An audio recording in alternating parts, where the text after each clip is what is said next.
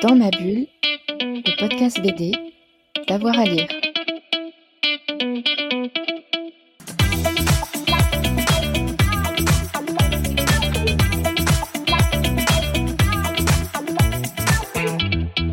En copinage, franchement, je dirais Lucien de, Stéphane Sénégas et Guillaume Carriol qui est sorti euh, l'année dernière aux éditions Delcourt. C'est vrai que c'est une BD vraiment étonnante. Euh, j'ai lu ça il n'y a, pas très longtemps.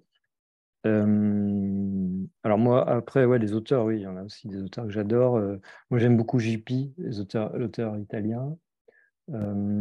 alors bah, d'ailleurs, je l'ai toujours à côté de moi là. une de je crois que c'est la première qu'ils avaient édité chez Actes Sud, mmh. une, de ses premières BD, Note pour une histoire de guerre. Donc euh, voilà, j'adore cet auteur, son trait, son dessin. En, général, j'aime beaucoup les dessinateurs italiens, souvent euh, euh, comme Luigi Criton. comment il s'appelle déjà Zut. Enfin bon, bref. Et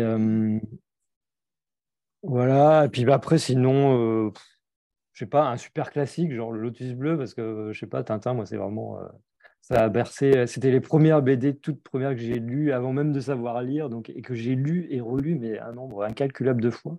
Donc euh, forcément, ça a dû me, m'influencer. J'ai dû infuser les Tintins, euh, je pense. Euh.